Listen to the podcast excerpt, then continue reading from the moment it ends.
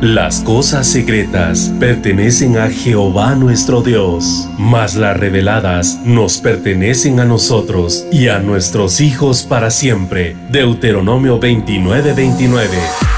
A continuación tu programa Misterios revelados en las Sagradas Escrituras. Un espacio para profundizar en el estudio de la palabra de Dios. Comunícate al teléfono 631-648-7723. Misterios revelados en las Sagradas Escrituras. Con ustedes, el pastor Werner Meyer desde que la iglesia de Cristo empezó esta carrera, han habido etapas fuertes. Pero yo creo que siempre en esas carreras, una de las cosas que, que hacen los, los entrenadores y la gente que sabe es que dejan para el último tramo al corredor más veloz. ¿Por qué? Porque tiene que, tiene que eh, hacer el sprint final, hermano. Y entonces, aunque los otros se hayan retrasado un poco, aunque hayan perdido algunos, algunos metros, algunos pies de distancia, tiene que salir corriendo, hermano, y, y recuperar todo aquello que los otros perdieron. Y definitivamente, hermano, yo creo que la iglesia de Cristo en este tiempo es una iglesia que Dios está formando para que haga el esfuerzo final. Ya nos queda poco, hermano, para llegar a la meta. Ya nos queda poco, hermano, para poder alcanzar ese premio precioso que Dios tiene para cada uno de nosotros. Y si ha sentido el cansancio, hermano, es porque vamos corriendo. Y es porque vamos corriendo y porque vamos hacia adelante. Y todo el tiempo, hermano, que tal vez perdió, que tal vez se, pues, se equivocó, ¿verdad? Pecó. Porque esa es la palabra pecar, es, es equivocarse, ¿verdad? Errar en el blanco. Tal vez pecó. Y, y, se cayó, se tropezó, pero, pero es un tiempo de levantarse, hermano. Es un tiempo de correr. No es un tiempo, hermano, de, estar uno ocioso, es un tiempo de empezar a correr la carrera porque tenemos delante de nosotros una meta preciosa y la meta, hermano, va a valer la pena. Cuando usted vea el galardón que le van a entregar, hermano, va a decir, uff, ¿por qué no corrí más? ¿Por qué no hice otro esfuerzo? ¿Por qué no me levanté a tiempo? ¿Por qué no me levanté antes, hermano? Pero antes de que eso llegue, yo creo que es un tiempo en el cual el Espíritu Santo le está hablando a la iglesia hoy para que se levante, para que siga corriendo y para que no se dé por vencida. Amén, iglesia. Aleluya, iglesia valiente que hace hechos heroicos. Mire cómo dice la palabra en el libro de Efesios en el capítulo 5 y verso número 30. Porque somos, dice acá, somos miembros somos parte de su cuerpo. Está hablando del cuerpo de Cristo. Por esto el hombre dejará a su padre y a su madre y se unirá a su mujer y los dos serán una sola carne. Eso es lindo para el matrimonio, ¿verdad? ¿Sí? Pero oiga, como dice acá, hermano, grande es este misterio, escribe ahí el apóstol Pablo. Pero hablo con referencia, es decir, no estoy hablando de un matrimonio terrenal, aunque también aplica. Pero yo lo estoy diciendo, dice el apóstol Pablo, yo lo estoy diciendo con referencia a Cristo y la iglesia. Entonces, mire hermano, si Cristo hizo el esfuerzo, si Cristo hizo porque definitivamente se necesitaba un esfuerzo divino, un esfuerzo sobrenatural, hermano, para venir a esta tierra, para entregar su vida, para ser humillado, para descender a las partes más bajas, más profundas de la tierra, para pelear y arrancarle las llaves de la muerte al que tenía el imperio de la muerte y serle levantado glorioso, se necesitaba un esfuerzo, hermano. Se necesitaba primero una decisión, pero luego un esfuerzo.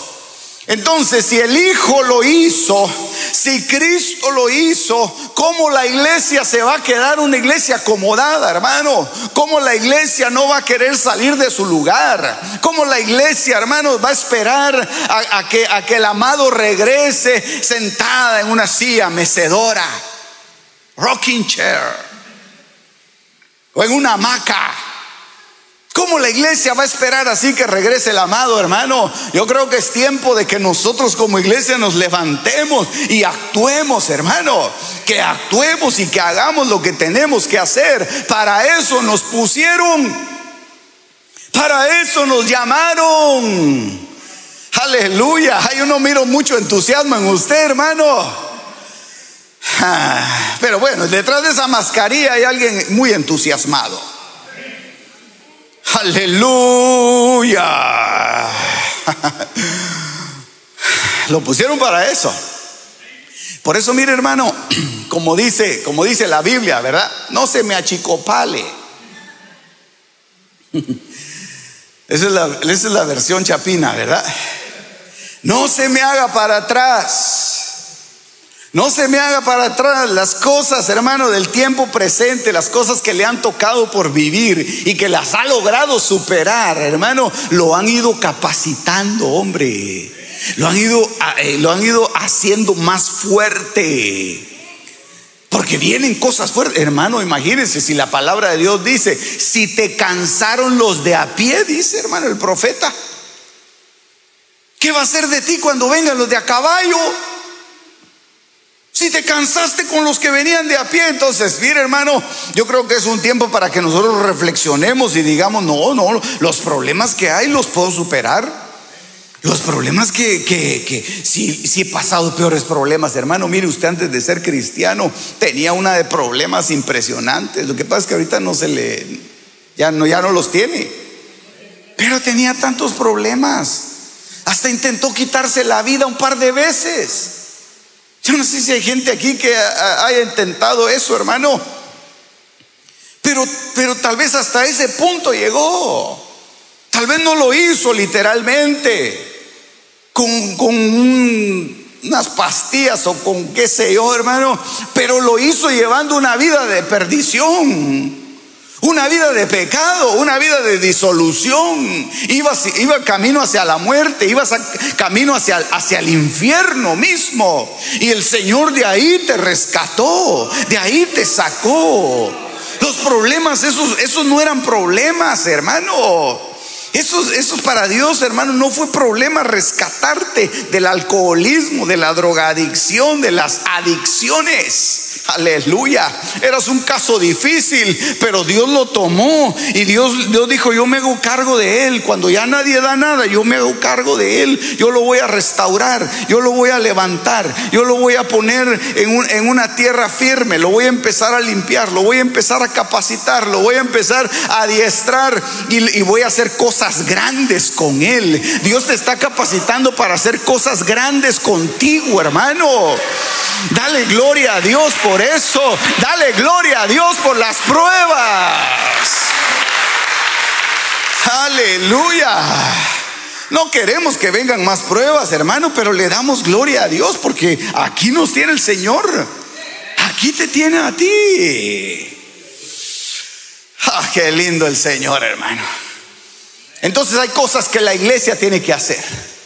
Hay cosas que la iglesia va a tener que enfrentar y hay decisiones que la iglesia, hermano, tiene que, tiene que pararse enfrente y decidir y hacerlas. Y de eso es lo que yo te quiero hablar. ¿Cuáles son las decisiones que el Señor va a poner delante de ti? Y que tú vas a tener la opción de, de ir para la derecha o de ir para la izquierda. Vamos a ir a este texto que está en el libro de jueces en el capítulo 9, versos 52, versos 52 y 53, ¿verdad? Mire, antes de que, de que leamos este, este versículo, ¿cuántos recuerdan la historia de Gedeón? Amén. Un tremendo hombre, hermano. Gedeón, bueno, para los que no, no, no, no muchos se recuerdan de Gedeón, Gedeón fue un hombre que fue a pelear en contra de los madianitas y de los amalecitas, que era un pueblo numerosísimo, hermano. Era un pueblo demasiado grande. Y Dios llama a Gedeón y Dios lo levanta y le constituye un ejército de 300 hombres. Ahorita vamos a leer el texto. 300 hombres que iban acompañando a Gedeón. Y, pelearon una batalla impresionante, se quitaron el yugo de los amalecitas, de los madianitas, de los hijos del oriente, se lo quitaron de encima porque estos, estos enemigos siempre venían a humillarlos, siempre venían a robarlos, venían a destruirlos. Y entonces Dios levantó a este hombre con ese ejército y esa victoria a Gedeón le creó un prestigio impresionante. ¿Cómo no iba a ser un prestigio impresionante, hermano, derrotar con 300 hombres a un ejército de más de 100 mil personas? Fue algo, fue algo, definitivamente tuvo que haber sido un milagro de parte de Dios. Dios metió su mano ahí. Pero fíjese, hermano, que este hombre Gedeón, este hombre Gedeón, cuando, cuando él ya eh, era, bueno, él ya era, llegó a ser anciano, pero llegó a tener una cantidad de hijos impresionante. ¿Sabe cuántos hijos tuvo Gedeón? Tuvo 70 hijos. Yo no sé por cuántos va usted ahorita. Pero no le recomiendo que tenga la unción de Gedeón, hermano. Tuvo 70 hijos. Y entonces dice que, todos veneraban a Gedeón de una manera pero tremenda. Y de ahí es donde se desprende esta historia. Por eso se la estoy contando así un poquito, un poquito rápido, ¿verdad? Porque estos 70 hijos todos querían que ellos gobernaran a Israel. Pero se levantó un hombre que dijo, no, ¿para qué, van, para qué vamos a, a, a poner a gobernar un montón de gente, mejor elíjanme a mí, dijo él. Y este hombre se llamaba Abimelech, y creo que por aquí está el nombre de él, que dice que, que se le rompieron la cabeza a Abimelech. Y el pueblo unido jamás será vencido, ¿verdad? Llegaron y dijeron, está bien Abimelech, te vamos a elegir a ti. Pero ¿qué hacemos con los otros, los otros hijos de Gedeón? Porque él ni siquiera era hijo legítimo de Gedeón, era hijo de una concubina. Y entonces Abimelech dijo, no, no importa, ¿sabe qué? Lo que vamos a hacer es que tráiganme a todos los hijos que, que tuvo Gedeón y aquí me voy a encargar yo de ellos. ¿Y sabe cómo se encargó de ellos, hermano? Los mató Dice la Biblia que los puso sobre una roca y los mató, les cortó la cabeza a los 70 hijos de Gedeón, que en realidad eran sus hermanos. Eran sus hermanos. Entonces, entonces ahí es donde se desprende esta historia.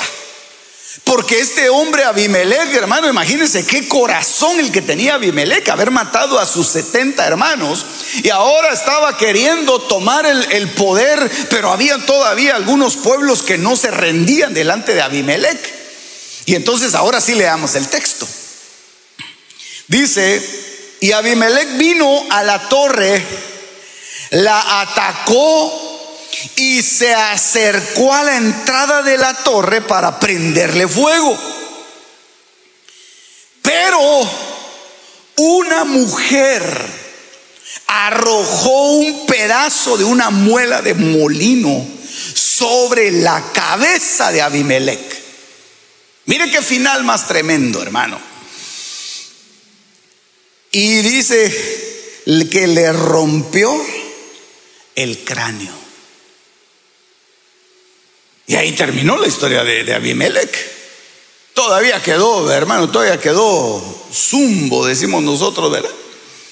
Y dijo, no, aquí me voy a morir y mandó a su escudero que lo matara porque qué vergüenza haber sido, eh, qué vergüenza haber sido derrotado por una mujer. Eso es lo que, lo que Abimelech dijo. Pero fíjese que con la historia que con la historia que nosotros vemos de Abimelech, en realidad ese era el final que se le esperaba. Y ya se lo habían profetizado. Porque de los 70 hijos, los 70 hermanos que él tenía, todavía hubo uno que logró escabuirse y se fue a esconder. Un jovencito Jotán se llamaba, hermano. Y cuando Jotán vio que, que, Abimelech se estaba, se estaba levantando y que tenía esa hambre de poder y que había hecho, eh, eh, que había matado a sus hermanos, entonces les empieza a decir a Israel, les empieza a decir y les dice una parábola impresionante, no se la voy a decir hermano, pero le dice, si, si Abimelech, en resumen, en mis propias palabras, si Abimelech es un rey correcto para ustedes, entonces mientras él gobierne, ustedes van a tener paz. Pero si es un rey al cual Dios no eligió, del mismo Abimelech va a salir fuego y los va a consumir a ustedes esa se la dio de, una manera profética, Jotam, Abimelech. Y a mí me impresiona ver, hermano, cómo fue que Abimelech llegó a esta ciudad. Esta ciudad se llamaba Tebes. Toda la gente al ver que llegaba Abimelech se fueron a refugiar en, el lugar que encontraron que era lo más seguro y fue una torre. Y entonces Abimelech al ver que no podía entrar a la torre, ¿sabe qué hizo, hermano? Empezó a, quemar, em, empezó a traer, a traer leña para quemar la torre. Y era justo lo que la profecía decía acerca de este hombre, que iba a salir fuego de él. entonces, mire, entonces aquí la cosa está la cosa está tremenda porque ¿para qué tanta historia, verdad? Porque la que mató a Abimelech fue una mujer. Y esa mujer es figura de la iglesia. Por eso fue que le leí el, el pasaje de Efesios en donde el apóstol Pablo está diciendo, yo digo esto del matrimonio de un hombre y una mujer, pero no con respecto a algo natural, sino con respecto a Cristo y la iglesia. Entonces esta mujer, hermano, que tal vez aparece hasta sin nombre, de manera anónima, pero hizo un acto heroico Hizo una, y hermano, hizo algo que los hombres no, no se atrevieron a hacerlo o no tuvieron la, la, la, sabiduría para poder actuar en ese momento, pero actuó esa mujer. Esa mujer es la iglesia. Esa mujer, hermano, que actúa prudentemente y sabiamente es la iglesia de Jesucristo. Y es una actitud, hermano, que yo creo que nosotros como iglesia de Cristo, ¿cuántos son iglesia de Cristo acá? Debemos de tener también. Porque hay otro pasaje, hermano, en donde el, el apóstol Santiago habla acerca de lo que es el fuego. Y eso lo ha leído usted, Santiago capítulo 3 que dice que la lengua es un fuego, dice. Oh, miren qué grandes bosques puede incendiar un pequeño fuego. Así es la lengua, dice. Y entonces ahí se cumple, hermano, la profecía de Jotam. Porque la profecía de Jotam es, va a salir fuego de Abimelech. Y eso era, hermano, lo que Abimelech efectivamente traía para el pueblo. los iba a quemar, les iba a lanzar ese fuego, hermano, que era precisamente hablar, era precisamente inyectarle al pueblo un, deseo, hermano, de, sublevación, de, llevarlos a un estado de ánimo en el que el pueblo ya no era capaz de reaccionar, sino que iban a hacer lo que Abimelech les dijera. Mire cómo es la lengua, hermano. Por eso es que han habido tantos y tan grandes dictadores en toda la historia, hermano, que se, pueden, que se podían pasar horas hablando. Habían discursos de, dictadores que están ahí eh, escritos, ¿verdad? En la historia, en donde ellos hablaban dos, tres, cuatro, cinco horas, hermano, y, las multitudes, hermano, eh, eh, se enardecían cuando escuchaban la, voz de la gente. ¿Por qué? Porque la, la palabra, la voz, la lengua es un fuego. Por eso qué difícil es dominar la lengua, ¿verdad, hermano? Qué difícil es domar la lengua, ya cuando uno siente, ya dijo las cosas. Yo no sé si a usted le ha pasado. a usted no le pasa eso. ¿Verdad? Y aún hasta la Biblia dice en Santiago, hermano, que aquel que logra refrenar su lengua, ese es un varón prudente. Ese es un varón sabio. Ese es un varón justo. Ese es un varón perfecto.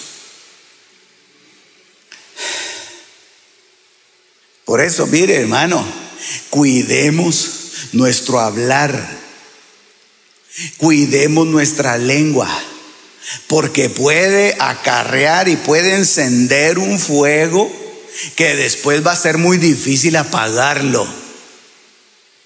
Así es como empiezan los, los, los, los incendios, hermano. Estaba leyendo la, noticia de allá en California, ¿sabe cómo empezó ese incendio terrible que no ha habido otro incendio tan voraz como ese, hermano? Estaban quemando unos fuegos artificiales. Y ni siquiera eran unos, unos grandes fuegos, sino era una cosa pequeña, hermano. Tiraron un, una, un petardo, ¿saber ni qué tirarían ahí, hermano? Y se empezó y se regó. Y ya vaya a ver usted que hay bomberos que están viniendo, hermano, de, y de muchas partes del mundo para ayudar y no lo han logrado apagar todavía. Está viendo la noticia, pero eso no es noticia, ya, ¿verdad? Ya ni se menciona eso. Que ayer o antier estaban entrando bomberos de mexicanos, hermano, a ir a apagar el, el fuego porque temen que el fuego se pase la frontera. Pero ¿cómo empezó eso?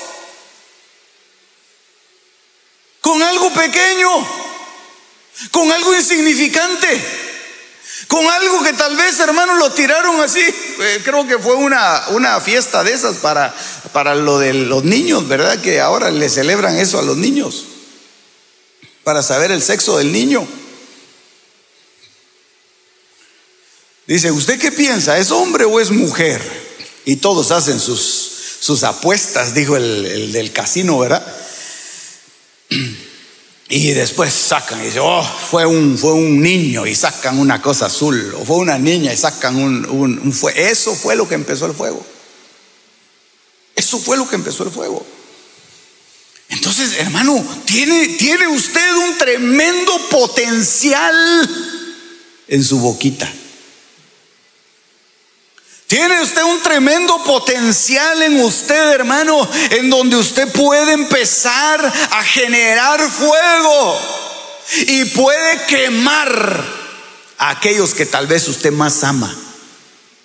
Y esa es una de las cosas más difíciles, pero es una de las cosas que el Señor manda a la iglesia para que se juzgue. Y por eso es que esta mujer, mire qué cosa más tremenda. Dice que este Abimelech se acercó, se acercó a la, torre para prenderle fuego. Y ya estaba el hermano, con los, con los fósforos ahí, ¿verdad? de darle. Cuando en eso no, no se dio cuenta que ahora la mujer agarró una, una de, esas piedronas de molino, hermano, y se la, se la lanza a la cabeza. Hermano, es tiempo de que nosotros apaguemos esos fuegos. Es tiempo de que nosotros aprendamos a refrenar nuestra lengua. Si no tiene algo bueno que decir, ese hombre. O tal vez hable, pues, pero, pero no diga cosas que no diga cosas que no tienen fundamento. No, diga cosas que pueden encender un fuego tremendo. Mire, hermano, este, este hombre Abimelech mató a 70 hermanos. Mire mire, con un pequeño fuego alguien puede estar matando hermanos. Alguien puede estar matando hermanos y le, y le, ah, qué cosa más terrible, hermano. Le iba a poner un ejemplo, pero mejor me detengo. Pero hay gente que es, especialista en prender fuegos y él no se quema. Él es exento porque él solo, solo tira el, el el fogonazo, hermano. Y el fogonazo agarra cabal, hermano, en donde hay hojarasca. Cabal, en donde está toda la, hoja que, no sirve, hermano. Lo seco ahí, tira el, fogonazo y empieza a encenderse eso, hermano. Una palabra mal dicha. Una noticia mal trasladada una información que es una desinformación. ¿Cómo cree usted que empezaron las, protestas, los fogonazos, hermano, por toda, eh, por toda USA? ¿Cómo cree usted que empezaron todos esos fogonazos? ¿Acaso no fue porque, porque alguien empezó a decir algo? ¿Acaso no fue porque alguien, alguien trasladó una información con el propósito de que efectivamente se encendiera un fuego? Usted no sabe, hermano, si la información que le están trasladando es la, es la correcta. Por eso es que tiene que venir esta iglesia, esta mujer, hermano, y agarrar es, esa cosa pesada. Pero fíjese qué interesante, hermano, porque esa cosa pesada servía para moler el trigo, es decir, para el alimento. Entonces la gente que está bien alimentada es muy difícil, hermano, que le prendan fuego. Generalmente los, generalmente los fuegos se prenden, hermano, en donde hay sequedales. Ahí cualquiera llega, hermano, y enciende un, tira un fosforazo ahí, hermano. Y se enciende como que fuera una hoguera. ¿Pero por qué? Porque, porque, hay, porque hay, hay sequedad, no hay agua, no hay trigo, no hay alimento, no hay comida. ¿Usted por qué cree que las iglesias se dividen, hermano? Y eso lo hemos visto nosotros desde hace tanto tiempo. Y generalmente los que causan las divisiones, hermanos, son aquellos que están secos. Son aquellos que no, que no, que no, que no tienen otra cosa más que hacer, hermano, que, que criticar lo que se hace. Tenga cuidado cuando le empiecen a, a tirar petardos. Porque se le puede incendiar su rancho. No, pastor, yo no tengo rancho. Hasta las mansiones, hermano, allá en California se están quemando. O sea que eso del rancho es un decir. Se le puede encender su casa. Hay gente, hermano, que, es tan, tan liviana de labios que no sabe que, que eso que está diciendo le está haciendo daño a los que están a su alrededor. Y vienen después con uno, pastor, fíjese que, fíjese que mi, mi, esposa o mi esposo, mi hijo, mi tío, mi cuñado, mi primo, mi abuelo, mi papá, y no quiere venir al culto, fíjese. Y mire tan bonito que estaba, ya había empezado a venir y todo, y de repente se le quitaron las ganas. Dice bueno, vamos a ponerlo en oración, pero lo, que hay que revisar, hermano, ¿no será que ese que se está quejando de que el otro no quiere venir al culto, le lanzó un su fogonazo? Le tiró un fuego y el otro empezó a quemar. Y ahora ya, y dentro de poco ya solo cenizas van a ver.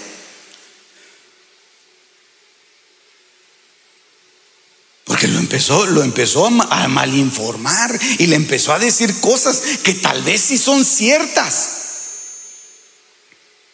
Porque no necesariamente, hermano, la lengua dice mentiras, no, tal vez las cosas sí son ciertas o tal vez son medias verdades.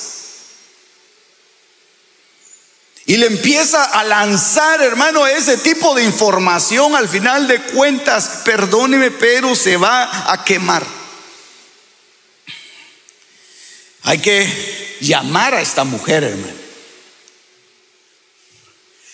Y decirle, señora, Tebasita. Así le vamos a decir porque vivía en Tebes, ¿verdad?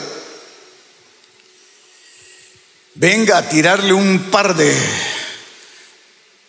de ruedas de molino aquí a estos que están diciendo cosas que no son, que están causando fuegos, que están causando divisiones.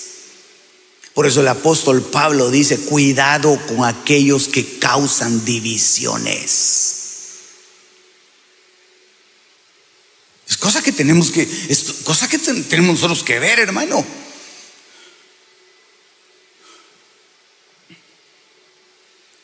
Qué difícil este mensaje. Porque no es para usted. Ha de ser para los que están conectados ahí en, la, en el internet, ¿verdad?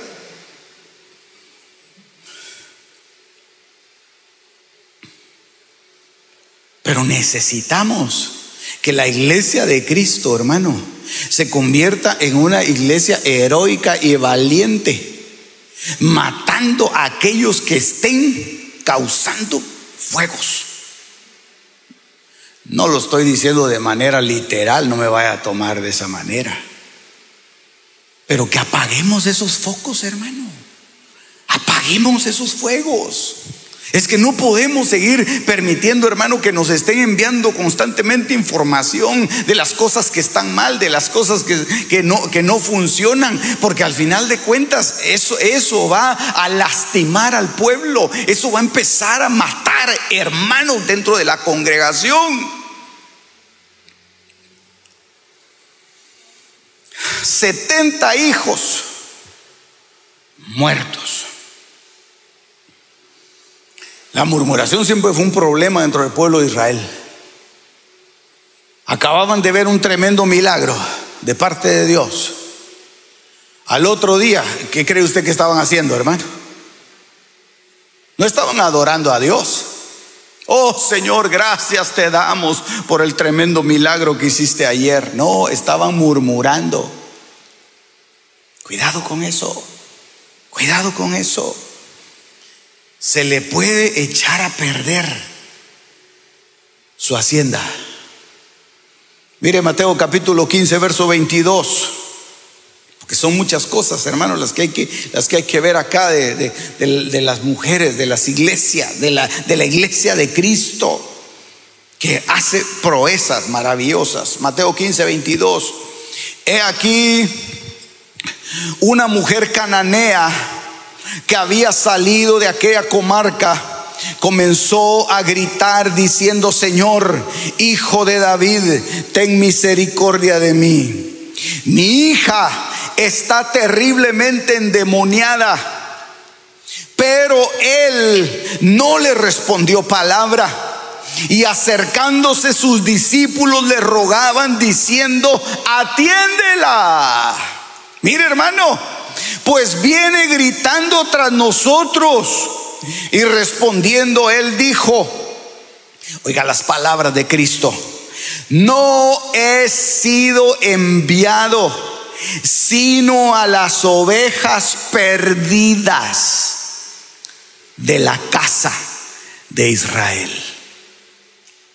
Hermano, era la palabra del Señor, era la palabra de Dios. El Señor estaba dando una orden, estaba dando una instrucción. Les estaba diciendo a los discípulos, yo no vengo a atender a, ese pueblo. Yo vengo a la casa de Israel, yo vengo a buscar a las ovejas, las que se perdieron las vengo a traer de nuevo al redil. Pero usted cree, hermano, que esas palabras detuvieron la actitud de esta mujer. Es que me impresiona verla, hermano. No la detuvieron. ¿Por qué? Porque tenía una necesidad en su casa. Y la necesidad era de que su hija estaba endemoniada, su hija estaba enferma.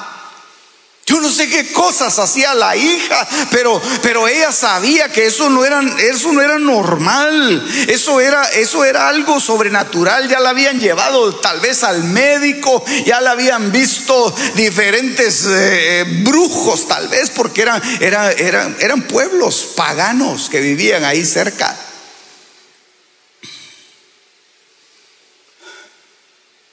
Pero esa mujer no dejaba de gritar. Esa mujer no se detuvo de, de, que los discípulos la, rechazaban y le decían, ya el Señor ya no te quiere ver. El Señor, el Señor dijo que, no es la, que la cosa no es contigo. Pero ella seguía gritando. Ella se iba donde estaba el Señor. Ella iba a donde el Señor, eh, tal vez el Señor daba una vuelta para allá y ella le salía por adelante y le gritaba, Señor, ven a mi casa. Señor, mi hija está endemoniada. Señor, di una palabra. Señor, haz un milagro. Señor, eh, eh, yo no sé de qué manera lo, lo pedía esta mujer con tanta insistencia que el Señor se paró y le dijo, no está bien que el pan que pertenece a los hijos se, se lo echemos a los perros. Mire qué palabra tan dura. Mire qué palabra más fuerte. Lo que la, lo que la mujer hubiera, hubiera hecho, yo creo que si nosotros hubiéramos estado en los zapatos de esa mujer, hermano, tal vez nos levantamos ahí mismo. Y decimos, Señor, yo venía a pedirte un favor. Pero si no quieres hacerlo, ese es, ese es, problema tuyo, Señor. Pero yo me voy porque, porque no voy a estar aceptando que me des esos tratos. Yo tengo dignidad. No es que sea orgulloso sino que yo merezco un trato digno. ¿Cuántos de nosotros hubiéramos actuado así, hermano? Al final de cuentas, ahí, ahí hubiera estado, de, hubiéramos demostrado, hermano, que no somos persistentes, que no somos insistentes, o que somos orgullosos. No, Señor, a mí no me vas a estar ofendiendo, Señor. Porque yo tengo un apellido y puedo ir a buscar a otro médico. Hay muchos médicos por aquí y tengo los recursos para poder ir a verlo. No, hermano, no. Ella sabía que su último recurso era Jesús. Ella sabía que su la última, hermano, la oportunidad, la última oportunidad que ella tenía era a través de ese hombre que caminaba ahí por esas calles y que si ella no aprovechaba esta oportunidad se le iba, hermano. Mire, a veces no hay segundas oportunidades, hermano. A veces para que para que pase el otro tren falta mucho. Para que se vuelva a presentar la misma oportunidad, hermano, va a pasar mucho tiempo.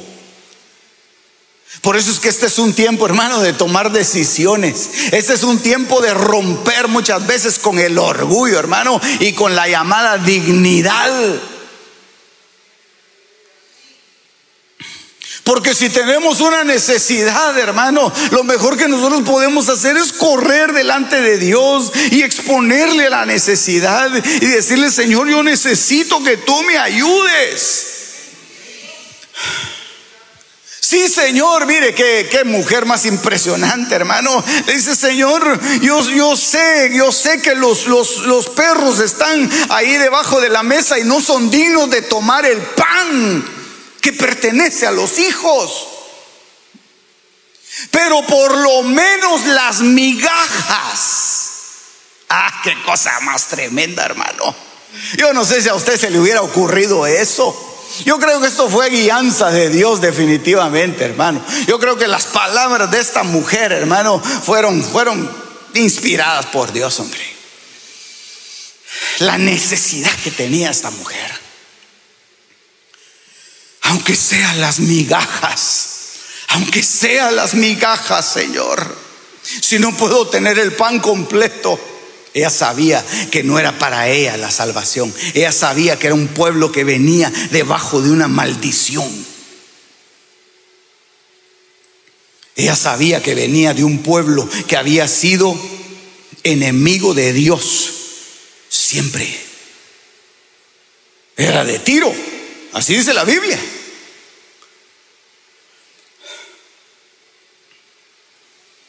Entonces, hermano, mire, cuando Dios empieza a tocar tu corazón, cuando Dios empieza a hablarte, cuando Dios te empieza a llamar, cuando Dios te empieza a confrontar, y cuando Dios empieza a, decirte, a decirte aquellas cosas que tal vez no te gustan, ¿cuál es tu actitud? ¿Te das la vuelta? ¿Le das la espalda? Dices, no, no voy a tolerar que me traten de esa manera, porque yo tengo mi dignidad. Detente un momento. Espéreme un momento, licenciado. Espéreme, ingeniero, doctor, arquitecto, perdóneme un momento, máster, PhD. ¿Qué le dijeron? No, es que me ofendieron. ¿Y acaso en el mundo no, te ofendían más? ¿Acaso no te maltrataban de, cuando eras pequeño, cuando eras joven? ¿Acaso no te humillaban? ¿Acaso no te despreciaron por tanto tiempo? ¿Acaso no se olvidaron de ti? Y ahora vienes a, pararte delante de Dios con un traje aparentemente de dignidad. ¿Qué clase de dignidad podemos nosotros mostrar delante de Dios, hermano? ¿Cómo podemos nosotros decirle al Señor, Señor, eh, a mí, a mí dame un trato preferencial, Señor? ¿Cómo podemos decirle nosotros al Señor qué es lo que Él tiene que hacer con nosotros, hermano? ¿No sería más fácil que nosotros doblegáramos nuestra cerviz y le dijéramos, Señor, lo que tú quieras hacer conmigo, eso está bien? Para lo que yo te pueda servir, Señor, yo estoy dispuesto a hacerlo. Pero muchas veces, hermano, nuestro orgullo, nuestra soberbia, nuestra altivez no nos deja que Dios nos trabaje. Escucha, iglesia. No puede haber una iglesia soberbia, no puede haber una iglesia altiva. Dios anda buscando, hermano, una mujer que se quebrante ante su palabra una mujer que lo busque de día y de noche. Si Él te vino a buscar desde la eternidad, vino a pagar un alto precio por ti, ¿cómo te cuesta a ti seguirlo? ¿Cómo te cuesta a ti trabajar para Él, hermano? Mire qué difícil, a veces aquí no, pero en muchos lugares, hermano, qué difícil es decirle a la gente que trabaje en la iglesia.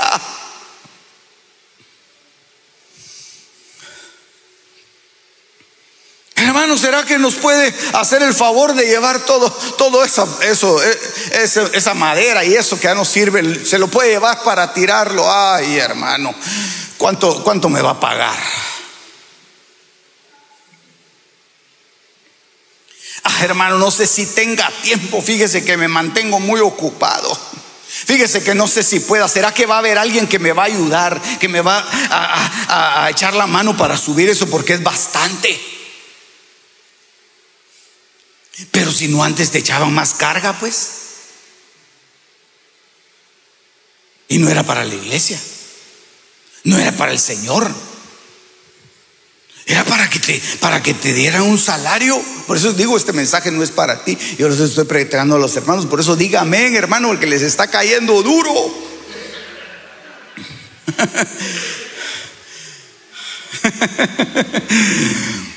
O como decía aquella hermana, ¿verdad? Habla, padre, decía, porque le estaba cayendo al vecino, ¿verdad? ¿Acaso no te iba peor en el mundo? ¿Acaso no te hacían, no, no, no te hacían chanchullo, decimos nosotros, ¿verdad? Pero no sé cómo se dice en inglés chanchullo, ¿cómo se dice en inglés? ¿Acaso no te engañaban con tu, con tu salario? ¿Acaso no te decían que, hicieras cosas que, te da vergüenza eh, siquiera contarlas? Y lo hacías. Y lo hacías porque te pagaban 5, 6, 7, 8 dólares.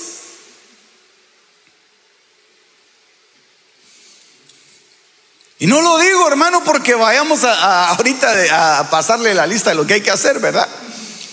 No, no lo digo por eso, lo digo porque es una iglesia, hermano, que debe estar dispuesta a ir más allá a causa del nombre de Jesucristo.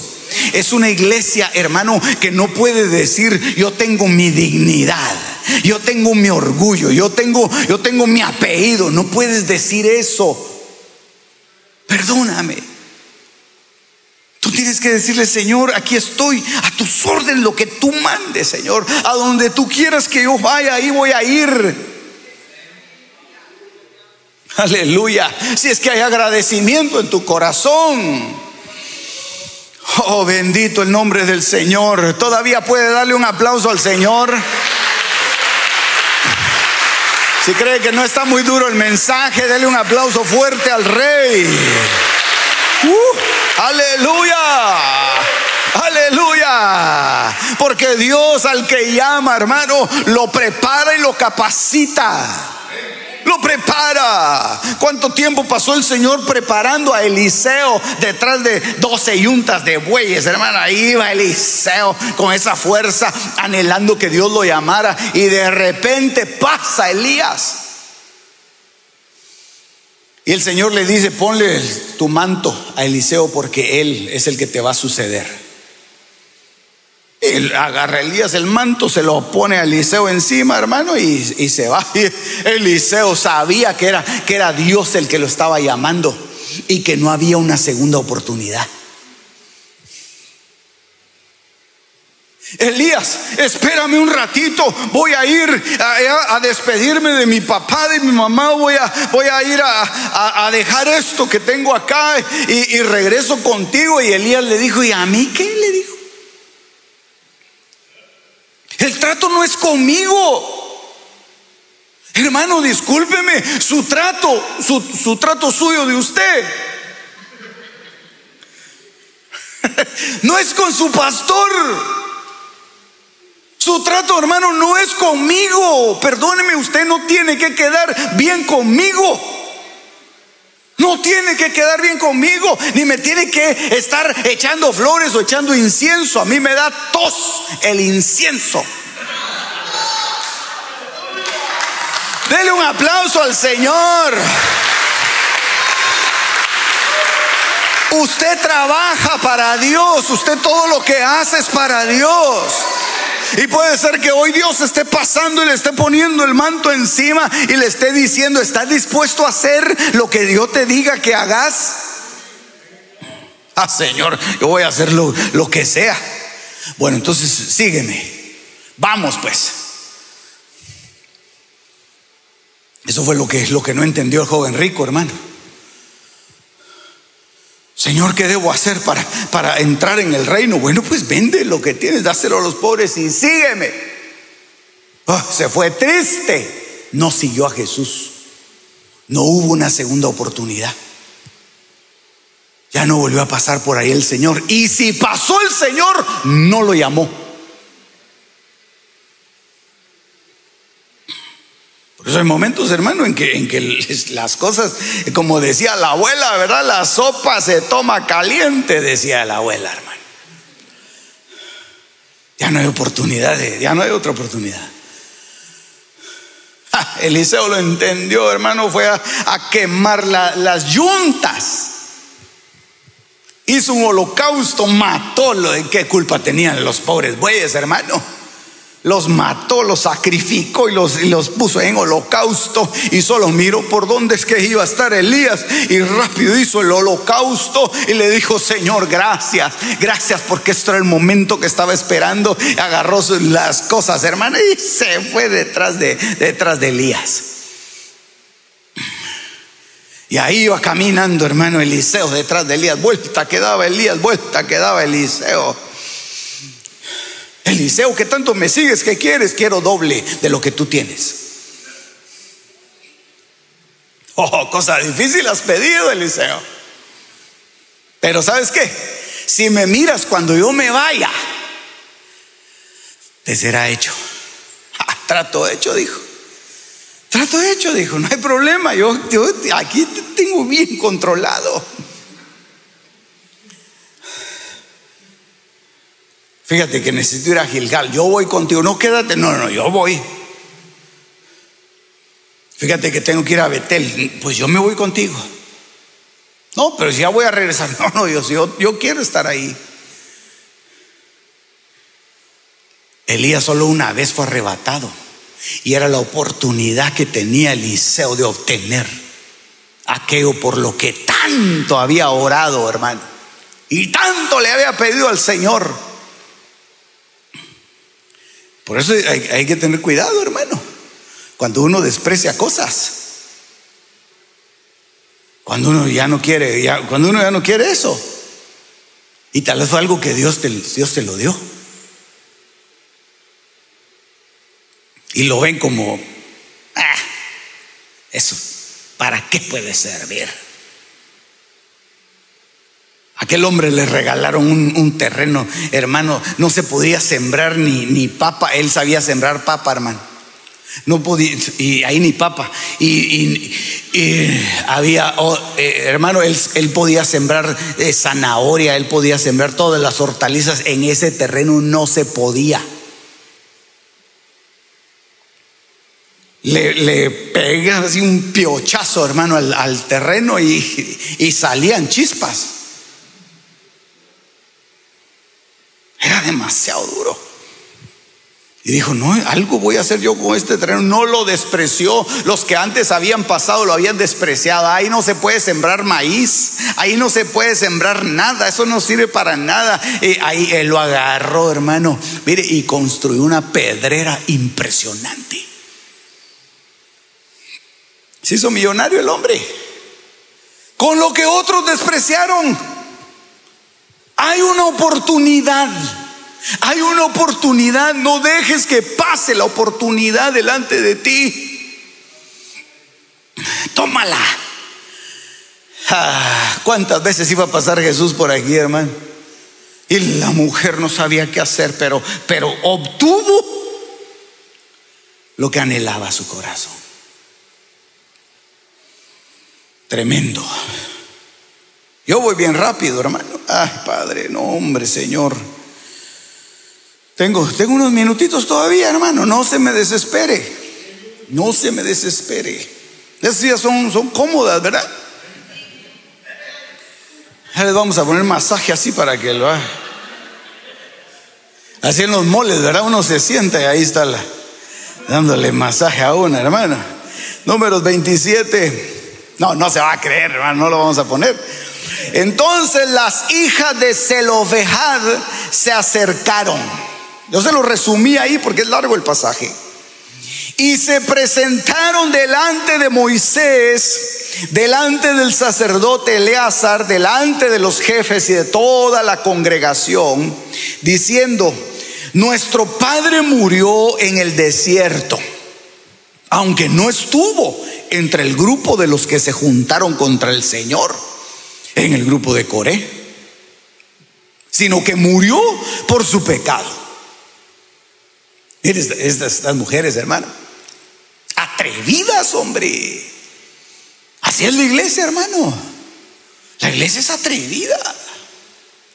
La iglesia, mire, la iglesia no es una iglesia pusilánime, hermano. Discúlpeme, la iglesia no debe ser una iglesia pusilánime. Debe ser una iglesia tímida, ¿verdad? Que todo, le, todo le, da, le da miedo, ¿verdad? eso, mire, a mí me gustó la, la actividad que tuvimos hace dos sábados, hermano. Porque ahí estaban los, los, no solo los jóvenes, los niños, también los jóvenes y viejos juntamente, dice el coro, ¿verdad?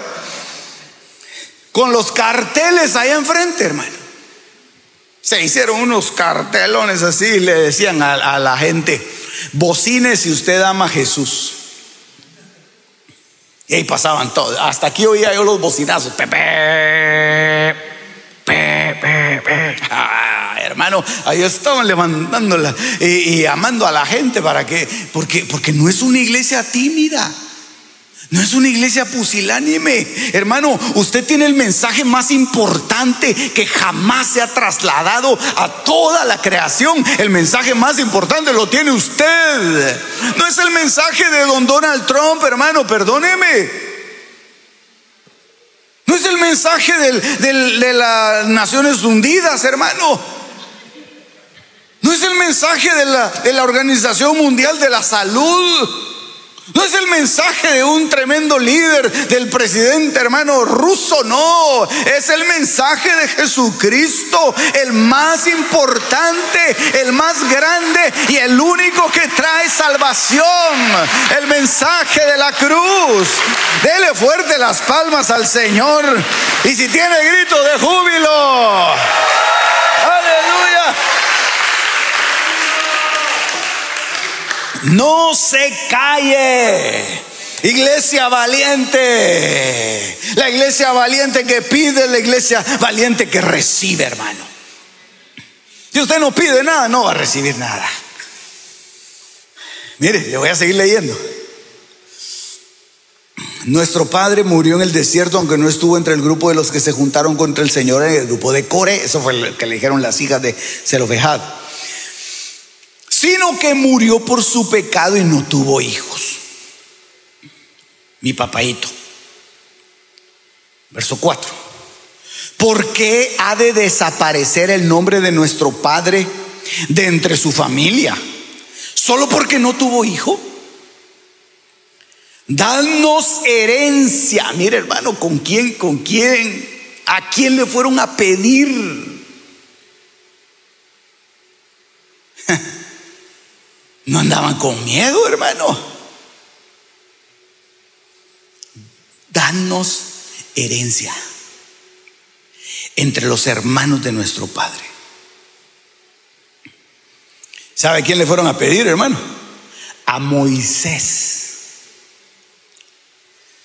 Moisés había designado gente para que atendiera los, los asuntos pequeños, mientras él atendía los asuntos más importantes. Y ellas fueron subiendo su caso, hermano. Dijeron, queremos hablar con Moisés. No, él nos delegó a nosotros y se ponían ellos ahí. Di lo que tengas que decir. Es con Moisés la cosa. Le decían las cinco mujeres ahí alrededor, hermano. Usted sabe cómo, cómo es esa presión, ¿verdad? es con Moisés el asunto.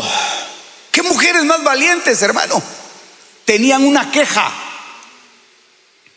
No sé si hay mujeres que tienen quejas aquí, hermano.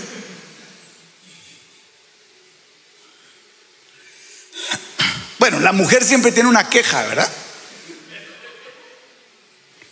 Y el hombre también.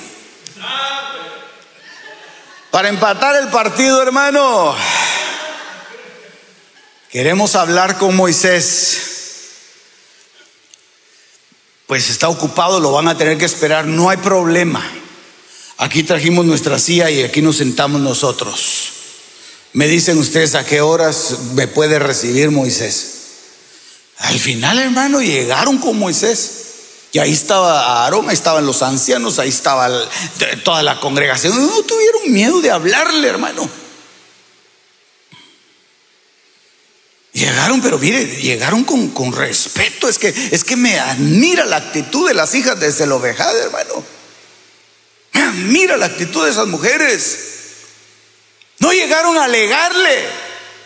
Como llegan algunas mujeres, ¿verdad? Hay que ver, que ver, que que que que que esto, que el otro. Ellos llegaron y dijeron, no, no, no, no, no. Vamos a plantear nuestro caso a ver qué dice Moisés, porque no nos parece justo. Oh, hermano. Y era lo que la ley decía. Dios le había dado la ley a Moisés y le había dicho, todo aquel que tenga hijos le va a poder heredar a sus hijos, si son varones, se los va a poder heredar. A las mujeres no. Pero ese hombre no tenía hijos varones. ¿A quién le iban a dejarle el terreno? ¿A quién le iban a dejar la parcela que había construido este Zelofejad, hermano? Y entonces las mujeres llegaron y le dijeron, no, eh, o no oímos bien, o hay un error, o tal vez, eh, o no sé, pero, pero algo, una solución el Señor nos va a dar. Así que vamos a hablar con Moisés. Hermano, es mejor acudir al guía, al líder, al pastor Que eh, imagínense las mujeres, y, hermano, comunicándole a todas. En el río se juntaban a lavar, hermano. Y ahí estaba. Aguantas que no me dieron a mí. Aguantas que estoy. Y al otro le dejaron un montón. Y por aquí, por ahí, ahí, hermano. No, no, no, no. Ellas calladas y se fueron directamente a hablarle a Moisés. Y Moisés las escuchó, hermano. Porque es que Moisés era, era un hombre impecable, hermano. Y las escuchó. Sí, mis hijitas, ¿qué pasó? Cuéntenme cómo está el, cómo está el asunto. ¿En qué les puedo servir? ¿Para qué les puedo servir? Moisés es que es que la ley dice que a los hombres les van a dejar herencia y nosotras no tienen hermanos ustedes. No, no tenemos. Pero su papá no, no, no, no, somos cinco nosotros, no tenemos hermano varón. Eh, ¿Qué va a hacer de nosotras después? Ah, hermano, Moisés, Moisés empezó, él no, él no tenía la respuesta inmediata. Él le tuvo que ir a preguntar a Dios. Y se fue con Dios y le dijo, Señor, eh, las mujeres vinieron y me pidieron esto. ¿Sabe qué le dice el Señor, hermano? Moisés, tienen razón. Aleluya. Hermano, es un ejemplo de humildad para usted solamente, no para mí. Hermano, es un ejemplo de humildad para todos nosotros, hombre. Dios, hermano. Qué humildad la de Moisés. Dios, Dios decir, no, ellas tienen razón. Ahorita mismo corregimos la ley. Hermano, le hicieron una enmienda a la ley de Dios. ¿Quién ha hecho eso? ¿Quién ha conseguido eso? Si hay gente que se equivoca, hermano. Hay gente que se, aún cuando uno está predicando, hermano, como, como uno a veces tiene tantas cosas en, la, en la mente, uno a veces comete un error.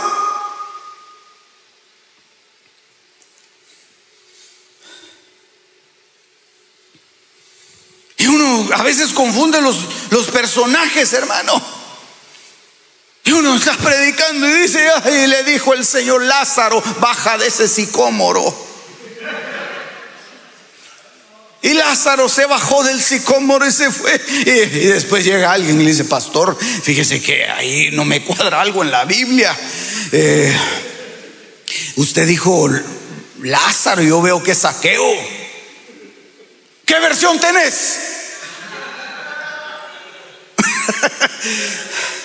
No, pastor, ya vi todas las versiones y mire, aquí dice, en inglés dice Lazarus.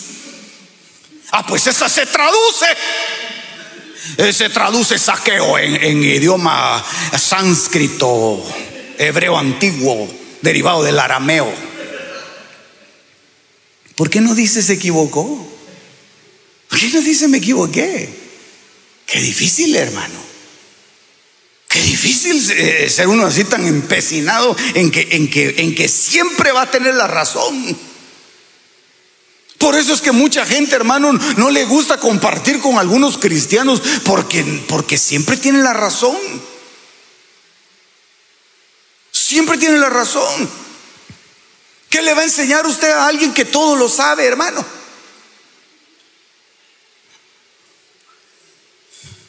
Trate de enseñarle a alguien, hermano, que ha estudiado 5, 6, 7 años en el, en, el, teológico y que sacó las mejores notas. Y, hermano, y, encontrar a alguien humilde ahí, mis respetos. Pero generalmente, hermano, le, le, dicen a uno el griego, el hebreo, el arameo y, y hasta la jerigonza, hermano.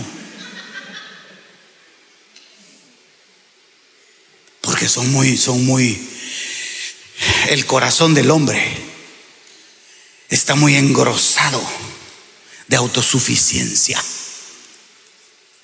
Y Dios, que es el autosuficiente, dijo, estas mujeres tienen razón. Aleluya. Moisés escribe, te voy a dar una instrucción, Moisés. Oh, sí, Señor, claro que sí, se sentó Moisés y empezó a escribir. Ponle ahí una llamadita a la, ley. En el caso de que no haya un hombre, se lo tiene que dar al hermano. Se lo tiene que dar, perdón, a, las hijas. Si no hay hombre, se le da a las, a las hijas mujeres. Y si no hay hijas mujeres, se lo da al hermano. Mire, hermano, ahí ya se amplió. Y en el caso de que no tenga hermano, se lo da al tío. Así, así quedó en la ley. Así quedó en la ley. A causa de estas mujeres. Qué Dios más lindo, qué ejemplo más precioso, hermano. Qué Dios más maravilloso tenemos nosotros, hermano. Aleluya. Un Dios que aún es, es capaz, hermano, de, de detener el tiempo a causa de un amado, a causa de un escogido. Así es Dios. Así es Dios. Y así amó Dios a las hijas de Zelofejad y así te ama Dios a ti también. Dios va a hacer cosas grandes por ti. Aleluya. Las leyes, mire, escuche esto. Las leyes que se han hecho en contra tuya y que te afectan directamente. Si tú vas y le clamas a Dios en lugar de irte a pelear frente al, al Capitolio o a la Casa Blanca, Dios las va a cambiar. Aleluya. Dios las va a cambiar. Y Dios va a decir, no, quiten eso y beneficien a mis hijos. Le dan lo más grande, le dan lo mejor, le dan su residencia, le dan su ciudadanía, le dan la mitad del país para ellos. Aleluya. Ahora sí, dale un aplauso fuerte. Uh. Ah, qué lindo, hermano. Y, las consecuencias de esto, hermano, las, las tuvo Ruth. Ella fue una beneficiada de ese cambio que Dios le hizo a la ley, hombre. Porque ahí es donde salió voz y ahí es donde a ella la redimieron. Mire qué cosa más linda. Todo por una mujer. Todo por, por, por unas cinco mujeres, hermano. Tremendas. Pero ese es el último, el último pasaje que le leo. Lucas 7:37. Y he aquí, había en la ciudad una mujer que era pecadora. Y cuando se enteró de que Jesús estaba sentado a la mesa en la casa del fariseo, mire a dónde iba Jesús trajo un frasco de alabastro con perfume y poniéndose detrás de él a sus pies, llorando, comenzó a regar sus pies con lágrimas y los secaba con los cabellos de su cabeza besaba sus pies y los ungía con el perfume. Pero al ver esto, el fariseo que le había invitado dijo para sí, si este fuera un profeta, sabría quién y qué clase de mujer es la que le está tocando. Que es una pecadora. hermano, estos fariseos no se les quita la costumbre de estar murmurando, hermano, enfrente del, del mismo Dios, murmurando. Creen que Dios no se va a dar cuenta. Creen que Dios les va a dar la razón. Dios nunca va a estar del lado del murmurador, hermano, perdóneme. Dios nunca le va a dar la razón a un, murmurador. Aunque este murmurador tenía, tenía, hermano, argumentos de peso. Y era cierto lo que estaba diciendo. Esa mujer es pecadora. Y de hecho era una mujer pecadora. ¿Usted sabe, hermano, a lo que, lo que se dedicaba esa mujer?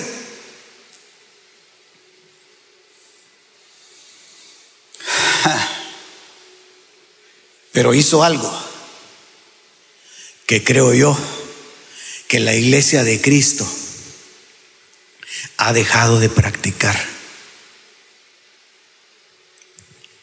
Y por eso es que cuando el Señor oyó, hermano, lo que estaban murmurando, Él ya sabía. Simón se llamaba. No era Pedro, era Simón el, el fariseo. Y le dice, Simón, oh sí Señor, aquí estoy yo para servirte. Te voy a hacer una pregunta, Simón. Con mucho gusto, Señor. Si yo puedo, te la contesto. Habían dos deudores. Uno le debía 50 denarios y el otro debía 5. Algo así era. O 550. Las cuentas no importan. El fariseo tomó nota de eso, hermano. Yo no. Y vino este hombre y perdonó a los dos. Tanto el que debía 500 como el que debía 50. Se los perdonó. Y el fariseo, hermano, sabía que, que le iba a preguntar el Señor. Él ya tenía lista la respuesta. Él decía, yo le voy a decir que, que eso no es justo, que no, no, no se puede hacer eso. Y el Señor le pregunta, Simón, ¿quién va a amar más?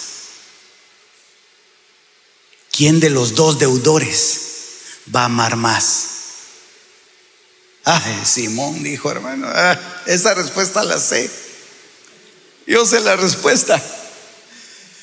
Señor, obviamente, Señor, el que debía 500. Bien has contestado, le dice el Señor. Ah, mire qué tremendo mi Dios, hermano. Bien has contestado, Simón. Pues esta mujer era una pecadora. Esta mujer era una ramera. Esta mujer era de lo más bajo. Y tú, que eres así del, de la cúspide de la sinagoga, yo vine a tu casa. Y cuando yo entré por esa puerta, tú no me lavaste los pies, Simón, ¿te recuerdas? Oh, no, Señor, perdón, se me pasó por alto. Y sabes qué otra cosa? No me diste beso. Oh, Señor, se me olvidó, perdón. Pero esta mujer no ha dejado de besar mis pies y de enjugarlos con sus cabellos. hermano. El que mucho se le perdona, mucho ama cuánto Dios nos ha perdonado a nosotros. ¿Será que te perdonaron los 500 que dijo el Señor aquí en la parábola? ¿O te perdonaron la vida? Esta mujer, hermano, es una fotografía de lo que Dios quiere para su iglesia. Esta mujer, hermano, es, es, lo que Dios anda buscando en medio del pueblo. Gente que se quebrante delante de Él. Gente que pueda demostrar que están agradecidos delante del Señor. Gente no solamente, hermano, que vengan a ocupar un lugar, sino gente que estén dispuestos a entregar lo más caro, lo más preciado, lo más precioso, su frasco de alabastro. El apóstol Pablo dice, y ahorita sí termino, si, si mi hijo me ayuda. El apóstol Pablo le dice a la iglesia, iglesia, cuando ustedes se reúnan, salúdense efusivamente, pero le dice, salúdense con un beso santo. Y se lo menciona en la epístola a los romanos, salúdense con un beso santo. Lo vuelve a mencionar en 1 Corintios. Dice, salúdense con un beso santo, con ósculo santo. Y lo vuelve a mencionar en 2 Corintios. Salúdense con ósculo santo dentro de la congregación. ¿Por qué, hermano? Porque el, el beso, el beso santo, es una característica de la iglesia de Cristo. Por eso es que el Señor se admiró.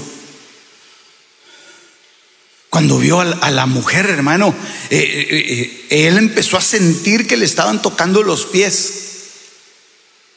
Pero, pero le, le, yo no sé cómo, cómo sería el corazón de Cristo, hermano, pero yo me imagino que lo conmovió casi hasta las lágrimas de ver que la mujer no solamente le estaba sobando los pies, sino que se los estaba besando.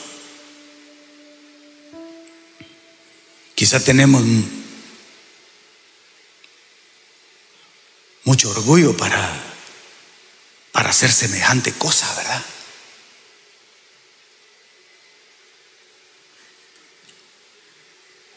Ahorita que pusieron eso de las restricciones, hermano, del, del mascarilla, no acercarse y todo eso, yo estudiando este mensaje,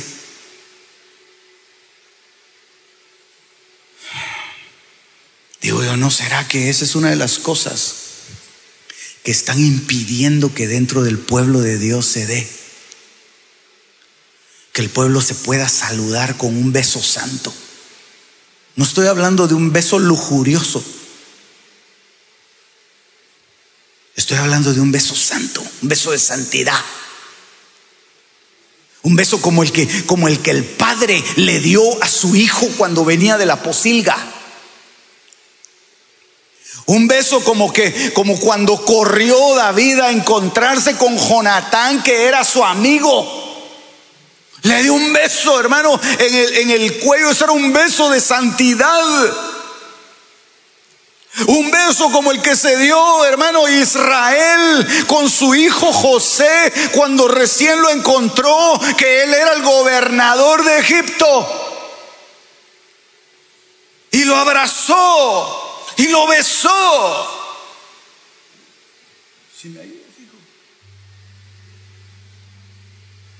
Yo no sé cuántos hermanos estarían dispuestos a decirle al Señor hoy, yo quiero besar tus pies.